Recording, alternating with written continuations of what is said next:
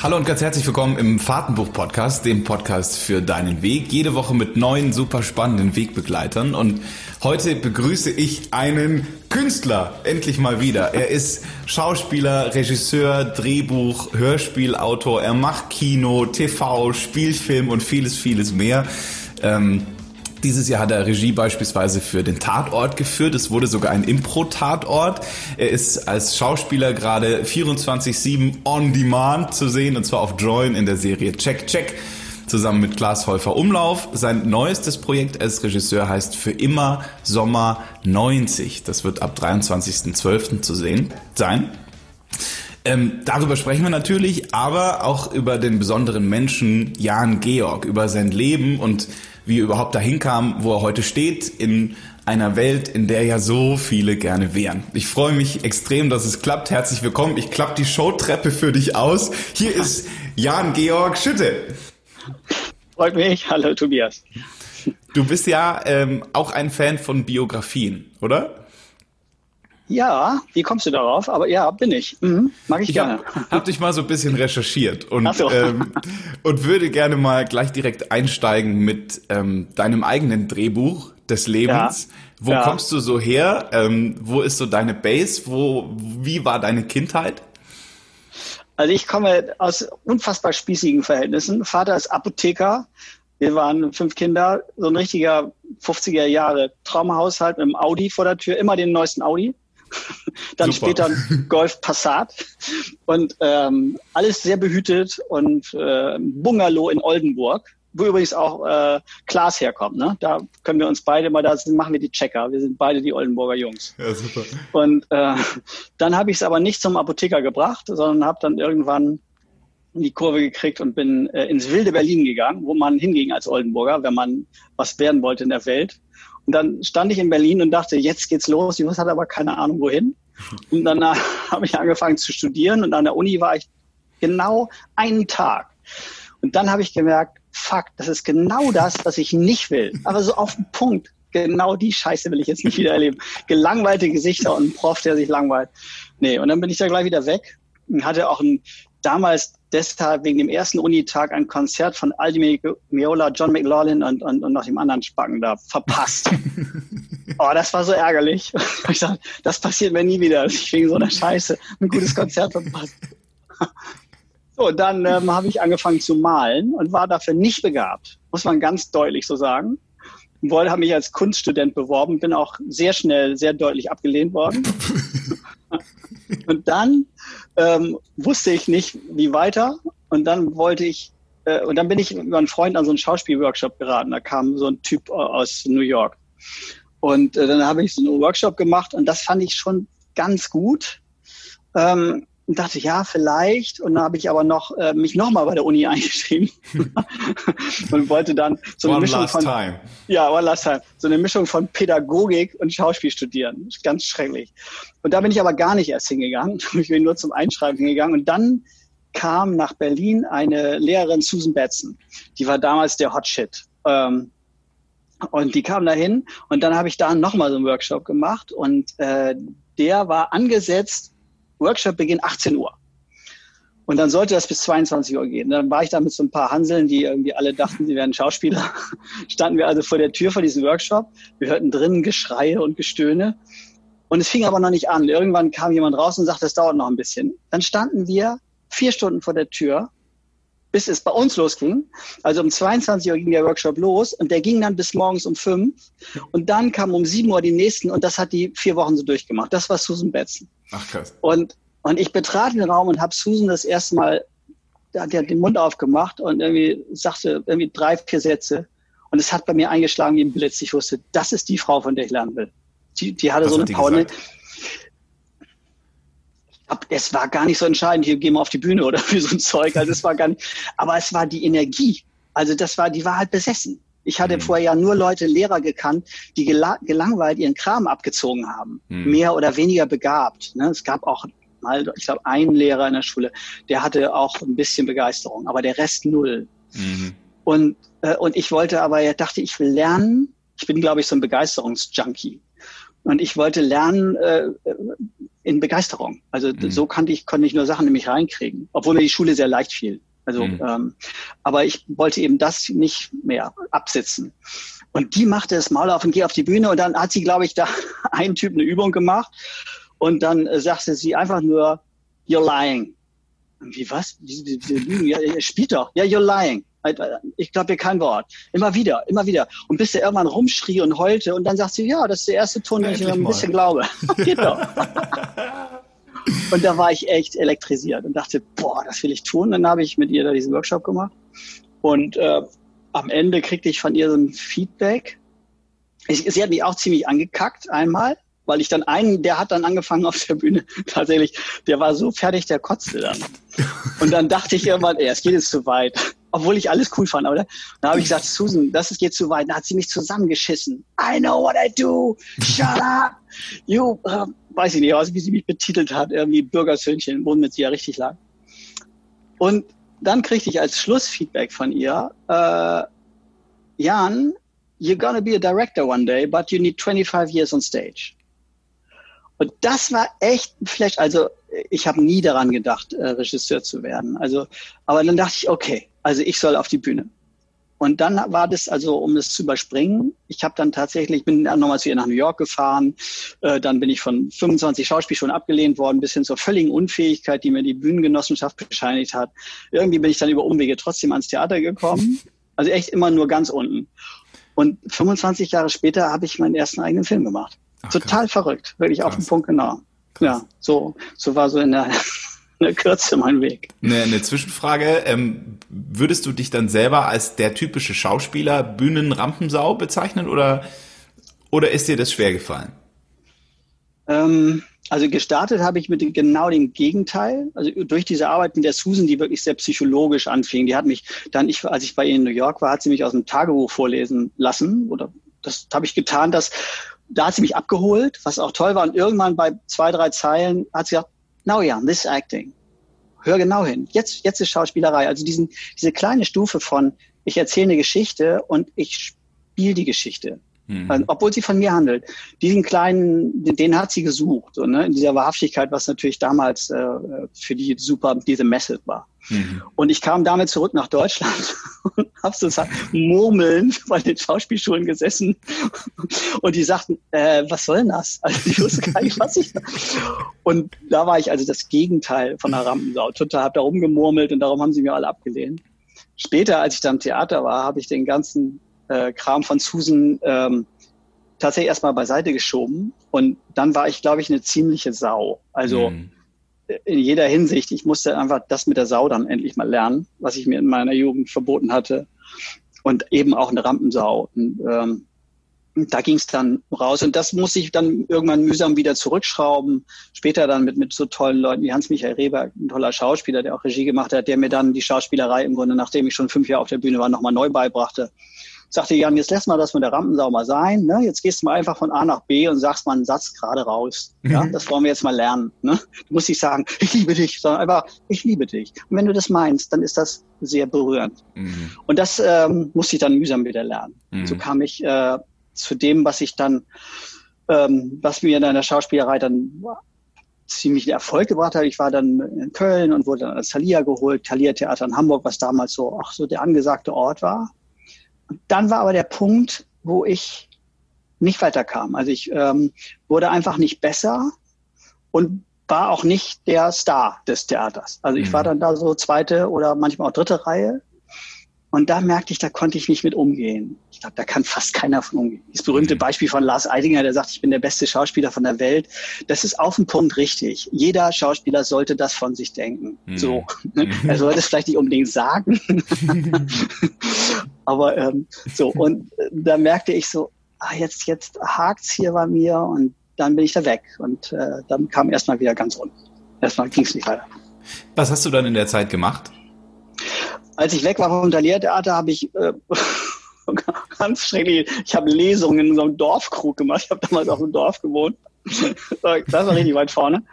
Dann habe ich so eine Figur entwickelt für so äh, Poetry Slam. Carsten Wintermann, habe Gedichte geschrieben für den und bin damit auf Poetry Slams gegangen und habe auch prompt da so eine Dichterschleife gewonnen in Hamburg.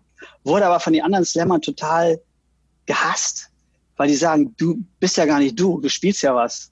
Und dann meinte ich, ja, also Jan Schütte finde ich auch wesentlich uninteressant. Also geht mir nach wie vor so, dass ich jetzt mich auf der Bühne mit meinen Problemchen zu klein finde. Und äh, da hatte ich so eine Figur gefunden. Und das ist aber im Endeffekt dann auch gescheitert, weil ich diese, diese Poetry Slam Welt ähm, mir, fand. Ja, ich passte da, glaube ich, nicht so richtig rein, weil ich zu viel, dann doch zu viel Formbilden hatte. Hm. Und es ist natürlich auch unfassbar peinliche Sachen da sind und die konnte ich dann nur begrenzt aushalten. Hm. Und äh, ja, da, und dann kam gar nichts. Und dann war ich wirklich wieder bei Null. Und dann habe ich ein paar Kumpels eingeladen, die damals am Taliertheater noch spielen, haben gesagt, du, ich mache mal einen Spielenachmittag und zeichne das mit ein paar Kameras auf. Und dann, das war, dann habe ich wirklich nur jedem so eine halbe Seite geschrieben. Fünf Personen in meinem Haus, wo ich damals gewohnt habe, ja, im Dorf und die so verknüpft, dass jeder möglichst viel Scheiß an der Backe hat. Also so ein Hochzeitstag und er liebt sie, aber sie ist mit dem Freund verbandelt. Der Freund ist aber eigentlich schwul, liebt aber dessen Freund. Also nur so, so dass möglichst alles durcheinander geht. Und das habe ich allen Leuten geheim gegeben.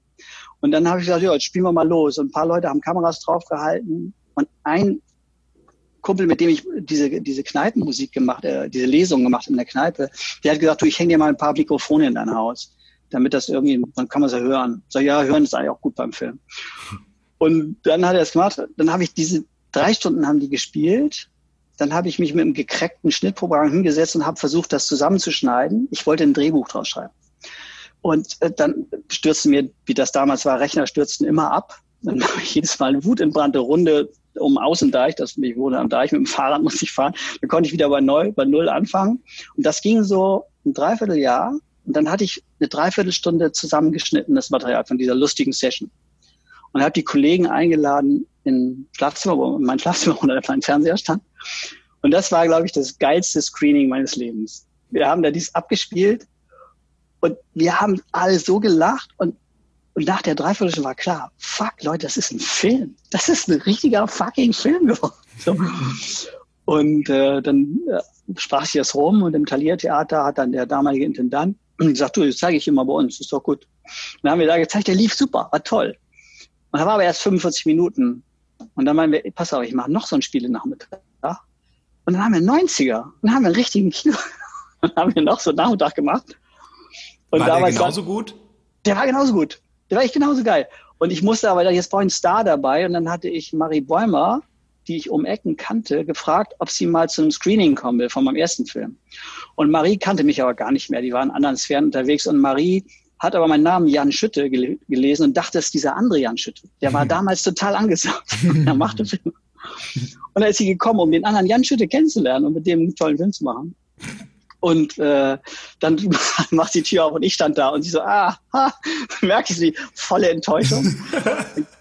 dann kam sie aber nicht mehr weg aus dem Laden und hat sich den Film angeguckt und war total geflasht und sagte, wenn du mich mal brauchst, ich mach mit.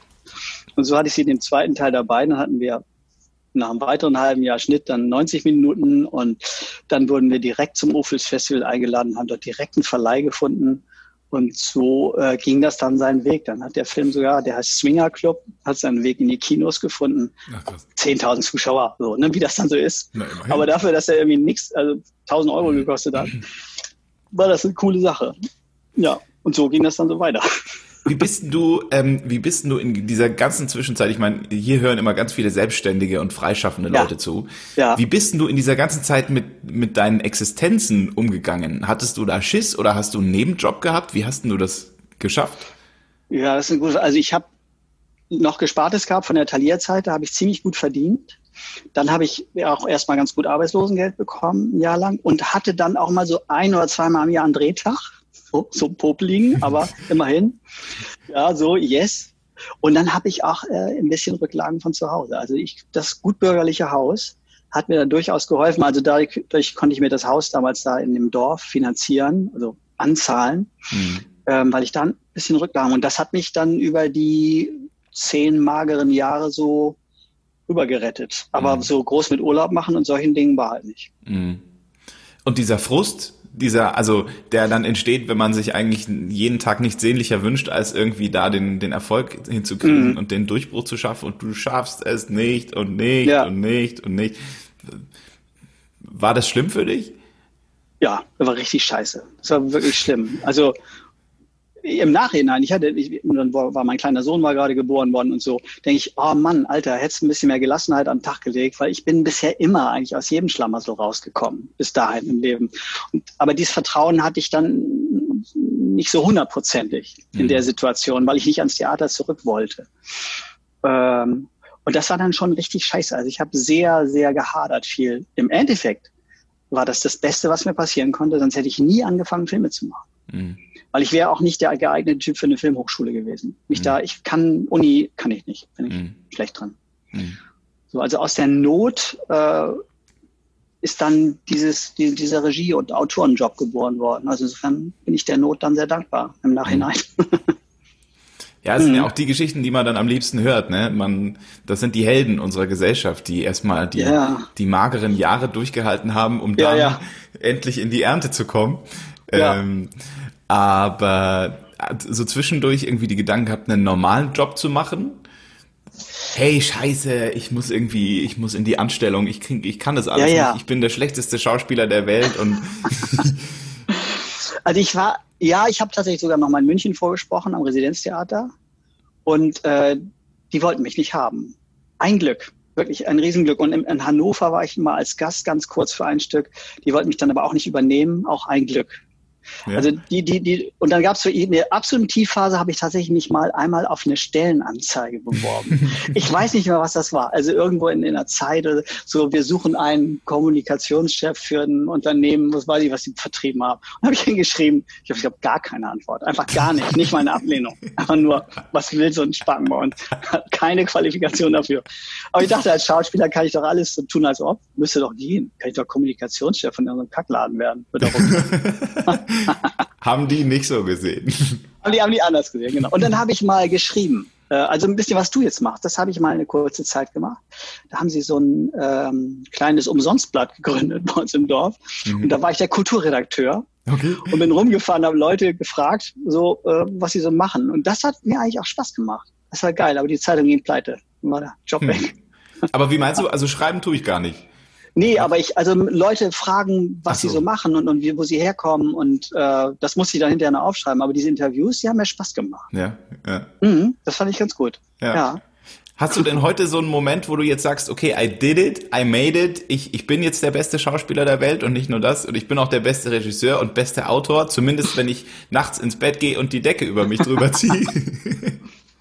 Ich glaube, ich bin jetzt im Alter, wo ich dies der beste Ding nicht mehr so habe. Also das, ähm, Nee, ich, also ich finde meine Filme, unter uns hört ja keiner zu, wirst es ja auch nicht ausstrahlen, unter uns, ne? Wo wir, oder, also ich finde die, wenn ich jetzt Fernsehen, aber gestern zum Beispiel habe ich so einen typischen Krimi gesehen, bin am Fernseher hängen geblieben und bin aber gerade im Schnitt von meiner Serie, die ich jetzt, äh, die nächstes Jahr rauskommt, das Begräbnis.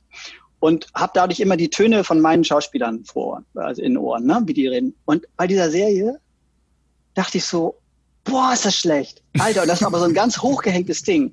Und es waren auch nur so die Superschauspieler. Also, die waren alle scheiße. Ich fand die ja total schwach. Ich dachte, die schnappen vor jedem Satz Luft, nach dem Satz machen die aus. Es gibt so schauspielerische Tricks, die ich dann sofort durchschaue. Weißt du, ich sage, ich komme übrigens von da. Sag mal, wo ist denn dein Zimmer? Also immer dieser Schnapper vorweg. Dann weiß ich, da weiß ein Schauspieler nicht, was er spielen soll. Oder will sich wichtig machen. Ach, guck. Äh, nee, das ist schwach. Und da finde ich dann, ehrlich gesagt, meine Filme um Längen besser viel, viel besser, weil sie ähm, das, was ich brauche, um, um an der Sache Spaß zu haben, eine große Natürlichkeit, äh, die haben die und die Schauspieler überraschen mich halt ständig und da war null Überraschung. Also mhm. bis auf die Tatsache, dann wer ist der Täter nachher, das war auch nicht besonders überraschend. Mhm. Weil der ganze Rest fand ich eine Sekunde überraschend und darum finde ich dann, gebe ich zu, meine Filme immer viel geiler als die anderen. Aber ich denke, so wird es dem Regisseur von seinem Film gestern Abend hoffentlich auch gehen. Wir hoffen es. Und wir hoffen, dass er entweder ganz aufmerksam zuhört, jetzt oder eben nicht. Eben nicht, genau. genau. Wie bist ja. du am Set so als Regisseur? Wie kann man sich dich da vorstellen?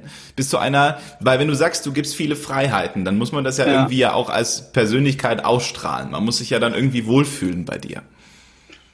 Ja, also ich bin ja im besten Falle nicht vorhanden. Ne? Also ich, ich ziehe mich ja dann, wenn es zum Dreh kommt, ziehe ich mich weitgehend zurück. Ich spiele dann so ein bisschen mit, damit ich, wenn ich selber mich im Bild sehe, später nicht immer rausschneiden muss. Also dass dann mhm. nicht jemand privat durchs Bild läuft. Aber ansonsten lasse ich dann alles laufen. Meine Hauptarbeit findet eigentlich vorher statt, also in den Gesprächen mit den Schauspielern, wo ich die Biografien mit denen baue für ihre Figuren. Und ich glaube, da bin ich ganz toll. ich bin ich, glaube ich, ganz entzückt. Nein, das macht mir großen Spaß und ich glaube auch den Schauspielern. Das, das kann ich. Gibt es Schauspieler, die können damit nicht umgehen? Also die brauchen diese klaren Vorgaben, weil sobald Freestyle werden die unsicher und schlecht? Ja, gibt's viele. Ich kriege auch immer wieder Absagen von Leuten, die sagen, nee, Jan, Improvisation, lass mich, äh, habe ich keinen Bock drauf oder traue ich mir nicht zu. Da gibt's auch welche, die sich zutrauen und man merkt dann, ah, schaffen sie nicht. So. Die atmen nach jedem Buchstaben. nee, die eiern dann. nee, die eiern dann rum und schaffen es nicht, ähm, die Situation so zu greifen, wie sie gerade ist und schaffen es auch nicht, so eine eigene, also diesen kleinen Schalter zu finden, von dem ich ganz am Anfang geredet habe, was die Susan Betts mir sagte, jetzt ist es Acting. Mhm. Die werden dann auf eine Art privat, dass sie dann spannungslos werden. Und äh, und manche bereiten sich auch nicht gut genug vor. Also die kriegen von mir echt viel Material und manche denken, oh, geht schon. Mhm. Und rutschen dann da so rein und dann fliegt ihnen das um die Ohren. Also mhm. das kommt immer mal wieder vor. Das sehen die dann nachher im Schnitt. Dann sind mhm. sie nicht mehr dabei. Oh, okay. Ja. Ähm, lass uns mal über dein aktuellstes Projekt sprechen, ja. beziehungsweise es ist ja das aktuellste, das jetzt dann erscheint. 23.12. ARD Mediathek, offiziell im Fernsehen 6. Januar auf ARD, für immer mhm. Sommer 90. Magst du uns da mal mit reinzoomen und ein Bild geben, ähm, was uns erwarten wird? Ähm, ja, also zur Entstehungsgeschichte von dem Ding ist das Coole, dass wir, ich wollte im Frühjahr dieses Jahres dieses Begräbnis drehen, eine sechsteilige Serie, die ich jetzt gerade schneide. Und dann kam Corona und das wären 100 Leute auf einem Haufen gewesen bei dem Set, das konnten wir nicht machen. Und dann kam Charlie Hübner um die Ecke mit einer Idee, die er schon ganz lange hatte. Sagte, du, äh, der hatte, ich hatte mit ihm bei Klassentreffen ja gearbeitet, vorher mit ihm als Schauspieler schon öfter und so haben wir uns ein bisschen angefreundet. Das sagte, Jan, sag mal, ich hätte Bock, so ein Stationendrama zu machen, mal so eine Art Roadmovie äh, und immer so Zweierbegegnungen. Ein Typ, der seine Freunde von früher oder sowas trifft. Mhm. Ähm, das können wir doch jetzt gut machen, das können wir Corona-gemäß super drehen. Und ähm, mit dem Produzenten Lars Jessen zusammen, der auch mit Charlie befreundet ist, haben wir drei gesagt, super, das, wir machen jetzt, hauen jetzt auf die Schnelle ein Alternativkonzept raus und versuchen der ARD das anzudrehen. Ähm, wo ich jetzt so eine ganz tolle Redakteurin habe, der ich super zurechtkomme, die auch übrigens Babylon Berlin gemacht hat. So eine Frau, die echt frei im Kopf ist, also die mm. Bock hat, gutes Zeug zu machen. Und äh, dann haben wir ihr das vorgestellt und sie hat das im Sender rumgereicht und dann ging das einigermaßen schnell mit der Genehmigung. Und dann haben wir mit Charlie zusammen äh, diese Geschichte entwickelt. Also er ist auch Mitautor. Mhm. Und es geht um einen Mann, der jetzt so Ende 40 ist und zur Wende 1990 19 war, 18 war. Also so da gerade sein Abi gemacht hat. Und das war, und als Ossi. So, und das war natürlich eine irre Situation, weil du hast damals nicht nur dein Abi in der Tasche gehabt, wie es uns, du bist wahrscheinlich auch ein Messi wichtig, so einschätze. Gut, bei dir ist jetzt nicht mehr so wichtig, aber man, wenn du dein Abi hattest, gehst, geht ja die Welt auf oder du hast deine mittlere Reife. Also geht, gehst du weg von der Schule und raus in die Welt. Und dann ging bei denen eben nicht nur die Mauer auf, sondern die ganze Welt ging auf. Sie konnten überall hinreisen und das war also für die ein richtiger Wumms. Und dann war in diesem Jahr noch die Fußball-Weltmeisterschaft und Deutschland wurde Weltmeister. Das war, glaube ich, damals dieses Spiel gegen Argentinien. Ich war damals noch nicht im Fußballbusiness, hat mich nicht interessiert. Aber so, und, und Charlie sagte, aber das war der totale Flash für sie. So. Und dann hatten sie eine riesen Party und dann ging's los. Und er ist dann, Charlie Hübner ist dann selber, der wurde dann der Schauspieler und hatte auch ziemlich schnell Erfolg, ist dann in den Westen rüber und hat dann in Frankfurt gespielt und sowas alles.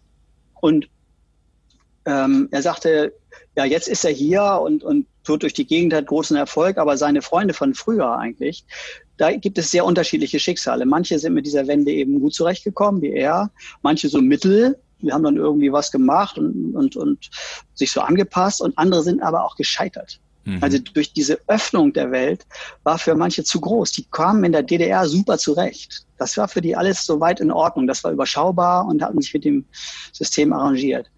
Und diese Geschichte haben wir damit jetzt erzählt. Wir haben eine Clique erzählt von ihm. Also wir für Charlie haben wir eine Figur entwickelt. Er hatte Bock auf so einen super erfolgreichen Banker, äh, der jetzt äh, durch die ganze Welt tourt und so seine vielen Millionen schon im Trocknen hat und so. Spielt er übrigens super, finde ich. Spielt er gut, ne? Ja. Ja, finde ich auch. Also kann man ihm sofort glauben. Das ja. ist, äh, ja, macht er gerne. Ihm wäre ein Banker verloren gegangen. Dann hätte er auch mal vernünftig Geld, der Hübner. Muss ich immer sagen. Und der Typ dann äh, hat eben gerade einen tollen Abschluss gemacht, ein paar Millionen eingenommen, auch durch Corona. Wir sind ja zeitaktuell, also haben mhm. Corona voll mit reingenommen. Und in diese Feierstimmung platzt ihm ein unschönes, also unschönes Gerücht, dass er, dass er damals Scheiße gebaut hat. Ich will das jetzt hier nicht genauer benennen. Und äh, genau. Und dann muss er deshalb äh, seine Kumpels von früher besuchen. Sechs Leute und fährt eben durch Deutschland und besucht die. Einige wohnen eben im Westen, eine, die eine ist in Salzgitter gelandet, die nächste in Leipzig, der eine in, ähm, dann eben in, in Neustrelitz oder sowas auf dem Land. Und dann fährt er auch an den Ort zurück, wo er geboren wurde und wo er seine Jugend verbracht hat und Kindheit verbracht, zu seinem ehemals besten Freund, den er total aus den Augen verloren hat. Und dann nimmt das so seinen Lauf. Was wir versucht haben zu machen, ist ähm, also wir haben diese Begegnungen immer laufen lassen, haben die auch improvisiert, aber auch mehrfach. Im Gegensatz zu meinen anderen Filmen ist hier mit deutlich mehr geskriptet als sonst. Wir wussten auch, wo wir rauskommen wollten, wussten mhm. auch, was das Ding für ein Ende nimmt. Und haben aber auch versucht, obwohl es ja ein, also dieser Film ist ja tendenziell eher ein Drama, also sicherlich zum Schluss hin ja auch, auch durchaus das Komödiantische laufen zu lassen. So, mit seinem Kumpel Sven dann, der Roman Klischka, der wunderbar spielt, finde ich. Also für mich die Lieblingsszene aufgedrehter Typ, der gerne ein Turbo-Wessi wäre, es aber leider nie geschafft hat und sich so nach oben streckt. Das ist sehr lustig, finde ich. Äh, und dann seine beste Freundin von damals, die jetzt so eine, ja, eine sehr kluge, politisch engagierte Frau ist, aber in der Gegenwelt von Andi unterwegs ist. Da kriegt er ordentlich einen eingeschenkt. Und so taucht er in verschiedene Welten ein und wir mit ihm, bis er schließlich eben in Mecklenburg wieder ist. Und auch durchaus das Thema Heimat für ihn ein Thema wird. Mhm. Ähm, was ich nie gedacht hätte, dass mich ich so eine Geschichte mal erzählen wollen würde. Okay. Aber über Charlie wurde mir das klar, dass das also für jemand, wenn du aus dem System kommst, was so zusammengeklappt ist äh, und du dich da so rausziehst und dann da wieder, dass das schon eine ganz fremde eigene Welt ist, mhm. der man sich auch stellen sollte. So, auch sagen, okay, da komme ich her. Mhm. So, ne? Ich habe nur mein Gönnsel mein Zeug äh, früher gekauft und ähm, konnte nie investen, habe dann darüber gelinst und das hat was mit mir gemacht und äh, dem kann ich mich durchaus wieder stellen. Der mhm. trifft dann ja auch auf eine Figur da, die sagt, ey, super, Heimat ist cool. Ne, die mhm. dann auch eher jünger ist, äh, die sagt, nee, kann man, kann man schon machen. Mhm. Also es ist im Grunde ein Stationendrama, eine Geschichte von Freundschaft, eine Geschichte von Identität und ja, im weitesten Sinne ein klein bisschen auch eine Liebesgeschichte mit dabei. Hm. Ja, und auch spannend, finde ich. Ja, ne? Ja, das also, freut mich, ja. Ist ich, es. Ich durfte mhm. ja reinspitzeln. Ja, okay. Ähm, und habe jetzt äh, vor unserem Interview auch nicht mehr aufhören können zu gucken. Also hab ich, ich habe es ja. auch wirklich bis ganz zum, zum Ende geguckt und ähm, ja. fand es super, super spannend. Schön. Ähm, und wenn ich nicht im Nachhinein dann nochmal recherchiert hätte, okay, wie, wie lief das eigentlich ab, dann hätte ich gar nicht gemerkt, dass da auch Impro mit drin ja. ist. Also ja, super. ich fand es wirklich brillant ja. und gleichzeitig aber so lebendig. Ähm, größtes, größtes Lob und Chapeau. Es, es hat mich sehr, super. sehr, sehr, sehr mitgenommen. Fand ich ja, wirklich schön. ganz gelungen. Ja, das war diesmal auch das erste Mal, dass ich eine Zusammenarbeit gemacht habe mit Lars Jessen, der es auch produziert hat. Äh, haben wir uns die Regie geteilt. Okay. Also äh, er hat, äh, ich, ich hatte den Hauptaugenmerk auf die Schauspielerarbeit und er auf die Bildgestaltung und äh, das Konzept haben wir zusammengeschrieben. Und wir haben uns auch besprochen, wie wir die Schauspieler führen wollen und so. Das war eine tolle Sache. Auch in der Postproduktion hat Lars ganz viel übernommen, die Musik äh, mit, mit dem Musiker zusammen durchgekaspert. Und das war eine schöne, also für mich eine schöne neue Produktionsform. Was ich so angenehm fand, und das mag vielleicht fast bisschen weird klingen, wenn ich sage angenehm, aber äh, ihr tragt Masken und die Menschen verhalten sich so, wie sich Menschen halt gerade während der Corona-Situation verhalten. Mhm. Äh, und das hat für mich was so echtes. Hingegen, ja. wenn ich jetzt gerade Serien oder Filme angucke, wo niemand Maske trägt, dann denke ich mir ja. mal, zieh doch die Maske ja. auf. Das, was fällt dir ein, du? Ja. Geht mir genauso. Genau, also gerade auch gestern im Film, wenn die dann, spielt dann eben heute, ne? Und dann umarmen sich zwei, denke ich, ja, wie fuck, ihr könnt euch doch nicht umarmen. Totaler Blödsinn. Aber äh, das stimmt, so hat man es Intus, ne? Ja. Ja. Das ist total verrückt. Wie, wie ja. war das? So eine Mini-C-Punkt-Punkt-Punkt-Frage, hat das die Dreharbeiten erschwert? Ja, das hat sie schon ein bisschen komplizierter gemacht, aber dadurch, dass wir echt mit einem super kleinen Team gearbeitet haben, äh, konnten wir das richtig gut auseinanderhalten. Also wir, haben ja nicht den üblichen großen Stab am Set dabei und mhm. wenn das Set dann eingerichtet war und die Schauspieler da waren, waren es eben zwei Schauspieler und noch die drei Kameraleute, die auch entsprechend ja ein bisschen Abstand halten mussten. Und das ging ziemlich gut und wir konnten ja auch viel draußen sein, äh, weil wir im Sommer gedreht haben und im Sommer war Corona auch nicht ganz so hot. Mhm. Also insofern hat es uns eigentlich nicht so nicht so beschnitten. Okay. Okay. Mhm. Eine Frage, die wahrscheinlich jeder dieser vielen hunderttausend Superfilmredakteure stellen würde. Herr Schütte, sagen Sie doch mal, haben Sie auch einen persönlichen Bezug zu Sommer 90? genau, die Frage wird immer gestellt. Ja. Also mein persönlicher Bezug ist tatsächlich in erster Linie Charlie, den ich total mag und als Schauspieler auch sehr schätze und Bock habe, mit ihm zu arbeiten. Und äh, ansonsten, meine Frau ist auch Ossi. Also insofern äh, habe ich sozusagen mit dem was die DDR da, äh, was da passiert ist, habe ich sehr, erlebe ich jetzt noch an ihr.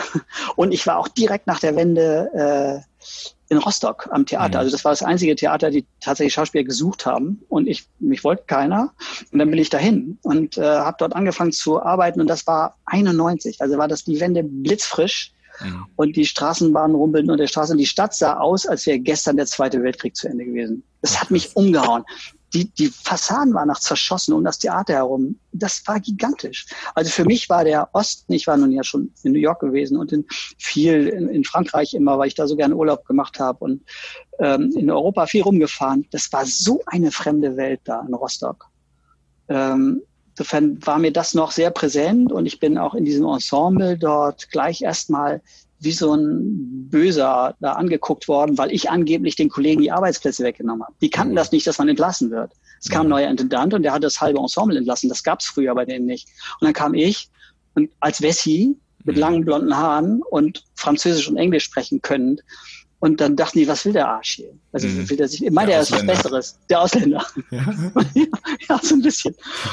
Aber diese Art von, dieses Westliche, was ich da reinbrachte an vielleicht Freiheit und, und Frechheit, mhm. das hat den total, einige von denen total angekotzt. Mhm. Und darum wollten die mir am liebsten auf die Fresse hauen. Ich hatte trotzdem dort zwei schöne Jahre, weil ich auch meine Frau da kennengelernt habe. Insofern war das dann ziemlich schön. Du hast dich aber auch nicht angepasst, so wie es klingt. Nee, in Anpassung bin ich immer so ein bisschen schlecht. Das ist also, ich bin da einerseits ein bisschen stolz drauf, aber manchmal denke ich, ach, ja, manchmal könnte ich auch ein bisschen mehr gucken, wie so die Befindlichkeiten der anderen Leute sind. naja. Hat ja äh, dich sehr weit gebracht. Ja, das stimmt. Ja. Wenn du jetzt sagst, ähm, Charlie beziehungsweise die Rolle Andy oder Andy, mhm. gibt es da etwas, was du aus dieser Rolle fürs Leben gelernt hast, was den vielleicht sogar jüngeren Zuschauern etwas mitgibt?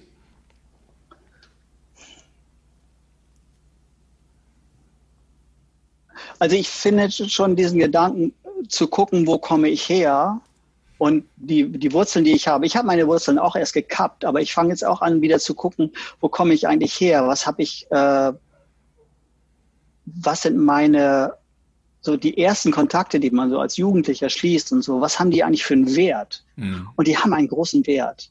Das sind Leute, die man, die einen in einer Phase kennengelernt haben, in der man erst so zu dem wurde, was man jetzt ist, also indem man mhm. sich sehr, sehr stark verändert hat. Und ich finde, dass man diese Kontakte durchaus wertschätzen sollte. So. Wer hat dich geprägt? Also ich habe tatsächlich jetzt im letzten Jahr meine erste Freundin mal wieder getroffen. Und das war eine total schöne Begegnung.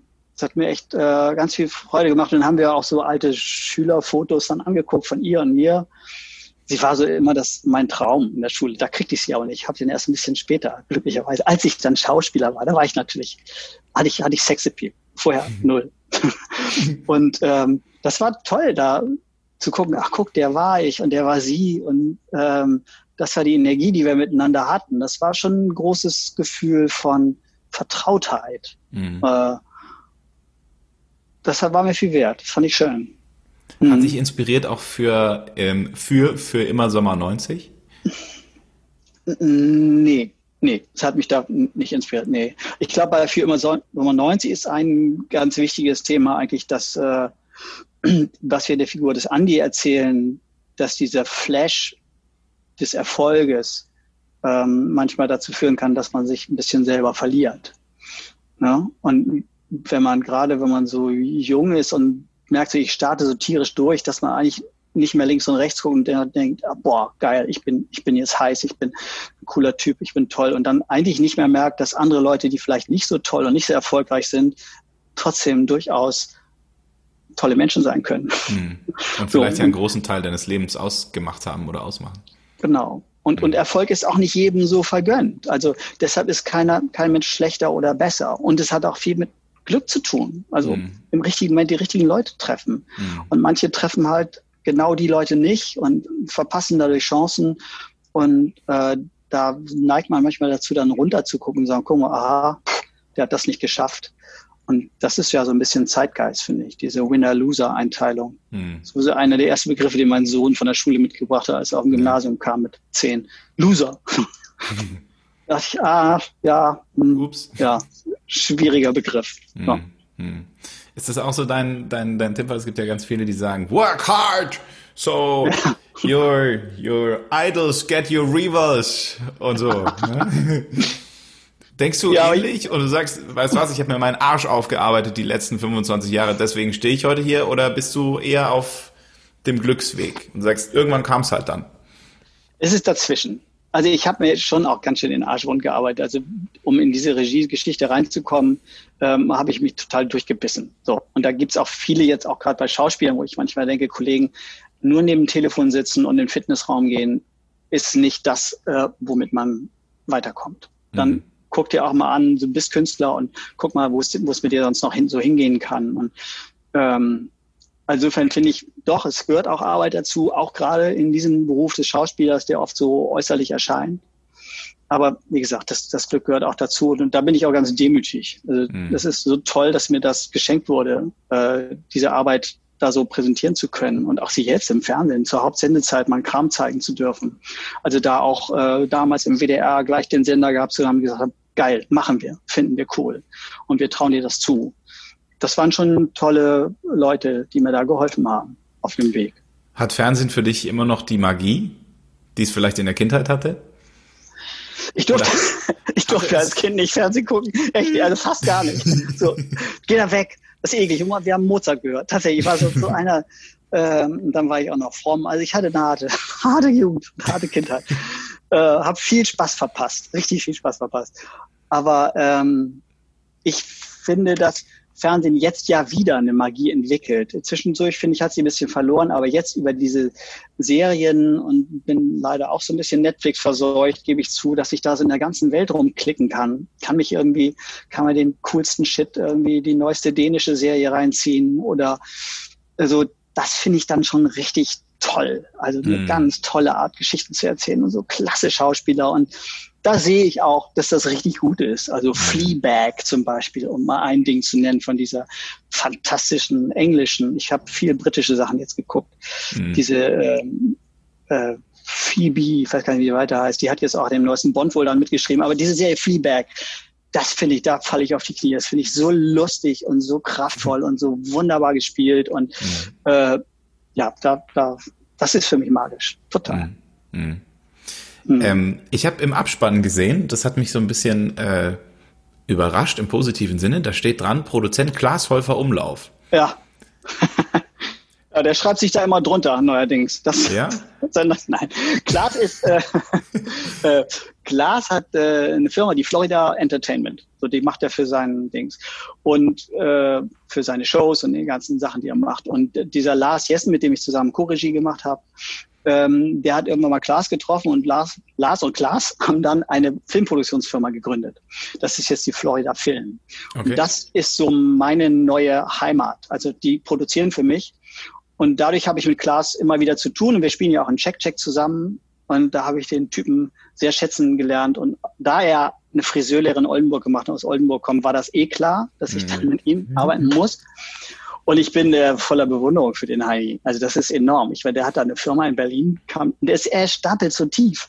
Kam da, da arbeiten 80 Leute für den Typen. Mhm. Das ist gigantisch. Das ist eine riesen Etage da in Kreuzberg. Und da treffe ich mich dann immer mit den Schauspielern für meine Filme und berät die Biografien. Bin immer ganz stolz, dass ich da in dieser hippen Umgebung von Klaas sein kann. Und ich finde ihn witzig und intelligent und sympathisch und einfach ein klasse Kerl. Ja, ja. Er war aber nicht mit am Set und ist quasi jetzt zum, zum Producer geworden. Nee, er hatte sich für einen Setbesuch angekündigt und hat dann aber abgesagt, oh, heute ist so heiß und so. und kam dann irgendwie doch nicht. Und das ist aber auch total in Ordnung, weil er, glaube ich, mit Lars und mir zwei kompetente Leute am Set hatten, die das beurteilen können, ob das okay ist, was wir da machen. Aber er hat ja. es gesehen, äh, auch in der frühen Phase und äh, uns total bestärkt und fand es cool und dem gefällt das sehr. Mhm. Es gab ja mal so Situationen, Thomas Gottschalk hat das ja auch gemacht, also Entertainer, der plötzlich irgendwie in die Film-Fernsehwelt als Schauspieler einsteigt und dann aber ja. ja ganz groß und vor allem von Schauspielkollegen, die sich nie als seine Schauspielkollegen bezeichnen wollten, dann belächelt wurde und gesagt wurde, der Gottschalk, ey, der hör auf mit dem Schauspiel, du kannst das nicht. Der der Klaas hat ja auch geschauspielert. Ja, ähm, hat er. Und und ähnliche Kritik eingefahren von Kollegen oder war das anders? Weil irgendwie hat er das ja ganz gut gemacht. Ich finde, dass er es gut gemacht hat. Und er hat, glaube ich, das insofern richtig gemacht, dass er die Figur nah an sich rangenommen hat. Dass er jetzt nicht anfangen muss, da die riesen Charakterrolle hinzulegen. Der hat hm. sich das ganz geschickt. Er schreibt ja auch mit ein bisschen an, an diesem Check-Check. Und das hat er sich so ganz gut zurechtgelegt. Und er hat aber trotzdem in der neuesten Staffel dann auch mal eine Szene, wo er auch mal kurz in Tränen ausbricht. Und das okay. macht er scheiße gut. Also okay. ich finde, er ist da auf einem guten Weg, aber er überschätzt sich auch nicht. Ah, okay. Und äh, ne, und, und hat dann ein gute, guten Format gefunden. Also im Gegensatz zu Florian Silbereisen. Ich, dieses Traumschiff, das fand ich also unglaublich lustig. Ich habe mir das, zehn Minuten angeguckt. Also, und dann steht er auf der Brücke und guckt immer von links nach rechts und guckt gegen so eine Wand. Man sieht auch, dass er gegen eine Wand guckt. Also er kann gar nicht rausgucken und tut so, als ob er da hinten so einen Eisberg erkennt. Ist so irre lustig. Und denke, warum tut sich dieser Mann das an? also das, solche Sachen macht Klaas glücklicherweise nicht. Oft denken diese Leute ja, dass es wirklich gut ist, was sie dann da machen. Ich fürchte, ich fürchte ja, aber dann würde ich sagen, lass es. Aber das ist eben auch dann ein Traumschiff ist dann eben auch ein schlechtes Format und da muss man dann besonders gut sein. Also das ja. ist wirklich wahr. Um da irgendwie nicht völlig scheiße auszusehen, muss man sehr gut sein. Ich weiß, Wistek hat er, glaube ich, Michael Wistek hat er damals mitgespielt mal, äh, den ich ja total verliebt bin, der jetzt leider ja nicht mehr auf der Welt ist, aber ähm, der sensationell schaut. Und der hat ein Traumschiff gemacht. Und dann kann man es so gerade eben angucken. so gerade eben unter der Schmerzgrenze langschrappen. Aber das schafft Held Silbereisen dann eben nicht. Mhm. Und, ähm, und ich finde, das macht Klaas in Check Check deutlich besser. Cool. Du bist Impro-Talent eigentlich wie geworden? Wann hat dich angefangen, das zu faszinieren? Ja, das ging erst wirklich nach meiner, äh, also nachdem ich um 2000 vom Thalia-Theater weg war. Und dann hatte ich durch meine eigenen Sachen, ähm, also ich lasse ja auch eher improvisieren, als dass ich selber improvisiere. Und ähm, dann habe ich ähm, jetzt so eine Hörspielserie am Laufen, den Paartherapeut Klaus Krane. Das kann ich sehr empfehlen, macht richtig Spaß. Mhm. Äh, die äh, geht auch ganz gut ab im Netz, ist, ist jetzt nur Hörspiel. Und, hier in den Show Notes. Ja, die, die macht richtig Spaß. Und da spiele ich so einen Therapeuten, der sehr handfest unterwegs ist. Der ist auch Immobilienmakler und gleichzeitig äh, Verbindung ins äh, Rotlichtmilieu und löst also alles so ein bisschen hemsärmlich. Und stellt immer die erste Frage, lieben Sie Ihren Mann? Und wenn dann Zögern ist, nein, sagen Sie nein, dann fangen wir gleich mal bei Null an, das ist viel besser. Also ehrlich, wir wollen hier nur ehrlich sein. Und da habe ich jetzt selber für mich das Improvisieren sehr entdeckt und großen Spaß daran. Und werde diesen Paartherapeuten Klaus Kranitz jetzt als Fernsehserie äh, an Start bringen. Geil. Geil. Mhm. Hast du einen Impro-Tipp? Weil es gibt ja ganz viele Menschen, die das gerne können würden, damit ja auch irgendwie verbinden, dass sie dann souveräner, schlagfertiger werden. Mhm. Ähm, Gibt's was, was dir geholfen hat? Nee, das kann man der Situation vertrauen und sich äh, gut vorbereiten. Das ist alles. Und nicht immer gleich schreien und heulen, sondern zuhören. Hm. Also zuhören ist das A und O bei Impro. Gucken, was, was kommt von da und dann, dann erst loslegen. Und nicht gleich die anderen zutexten. Ich glaube, das ist ein, ja, wäre ein kleiner Tipp. Gab es die Situation, wo es für dich peinlich wurde und du gesagt hast, äh, oder gibt es überhaupt peinlich bei Impro? Außer jetzt, wenn du dir das, das Augenspray in die Augen rein. das ist peinlich. Das ist sehr peinlich. Fucking peinlich.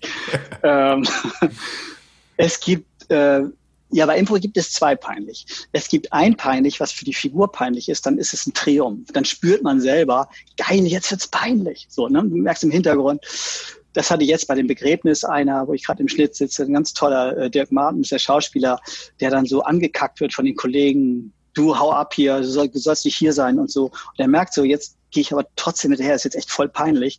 Und dann kriegt er auf einmal, geil, es ist ja peinlich. Und dann steht er auch da und du siehst ihm die Peinlichkeit an. Und das ist, der Film ist 100 Prozent, der Moment ist 100 Prozent im Film. Weil das mhm. ist einfach traumhaft. Jemand, der leidet vor Peinlichkeit. Und dann gibt es aber eine, wo sich jemand privat schämt. Also, ähm, irgendwie, ich liebe dich sagen müsste und das dann aber nicht sagen will, weil ihm das persönlich, also denkt, ich liebe den ja gar nicht. Mhm. Und, äh, und dann will man es nicht so gerne sehen. Aber das ist so dieser ganz kleine Schalter, den ich so ganz am Anfang erwähnt habe, den die Susan Betzner mir gezeigt hat, zwischen Spiel und Privatsein. Und mhm. Eine private Peinlichkeit ist dann ein bisschen unangenehm. Hat dich das im echten Leben auch weitergebracht? Ja, unbedingt.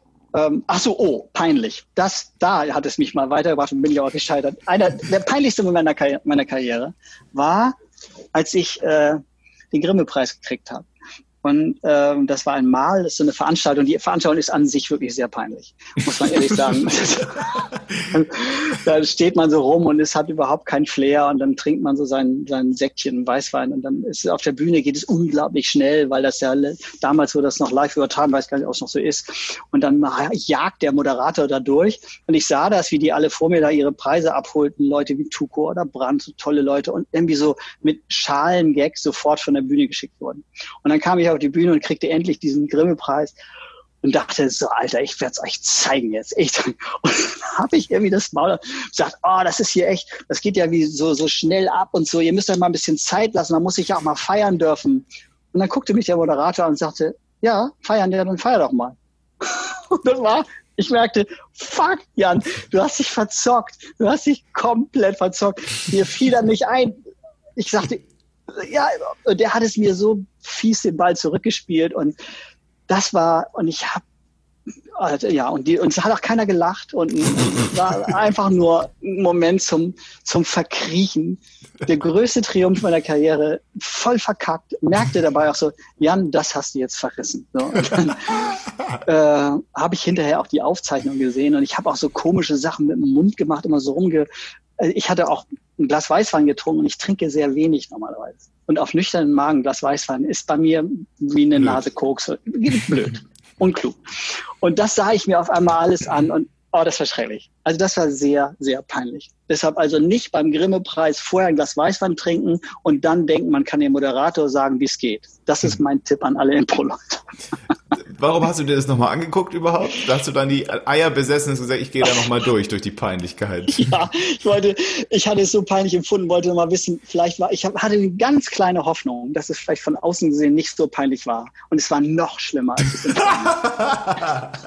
Weil die Kamera nah drauf war. Es war richtig schlimm. Richtig schlimm. Deshalb hoffe ich so doll, dass ich nochmal einen Grimme-Preis kriege, um dann ganz bescheiden da oben zu sagen, Dankeschön. Und dann, ich gehe jetzt. Tschüss. So. Du hättest auch in der Post dir einfach noch Lacher und Applaus reinschneiden können in die Aufnahme. Ja, das war nur dummerweise ich ja nicht, der Typ, der die Aufnahme vom Grimme-Preis gemacht hat. Mhm. das ist der Mist. Ja. Ähm, um, mal den, um mal den Bogen zu schließen, weil wir sind äh, quasi ja. am Ende, tragischerweise. Warum sollte man sich für immer Sommer 90 angucken?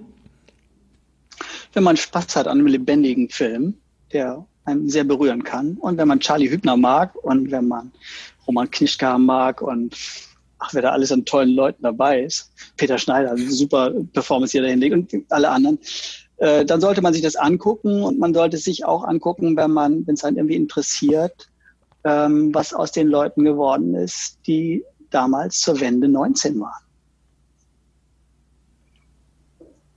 Jan Georg Schütte, ein Grimme-Preis gekrönter Kreativkopf. der weiterhin sprudelt. Ähm, wir freuen uns erstmal auf den 6. Januar beziehungsweise 23.12. ARD Mediathek. Und äh, dann natürlich auf alles, was noch von dir kommt. Danke dir für deine Zeit. Hat sehr viel Spaß gemacht. Ja, vielen Dank, Tobias, für dein Interesse. Tschüss. Super gerne. Danke, danke.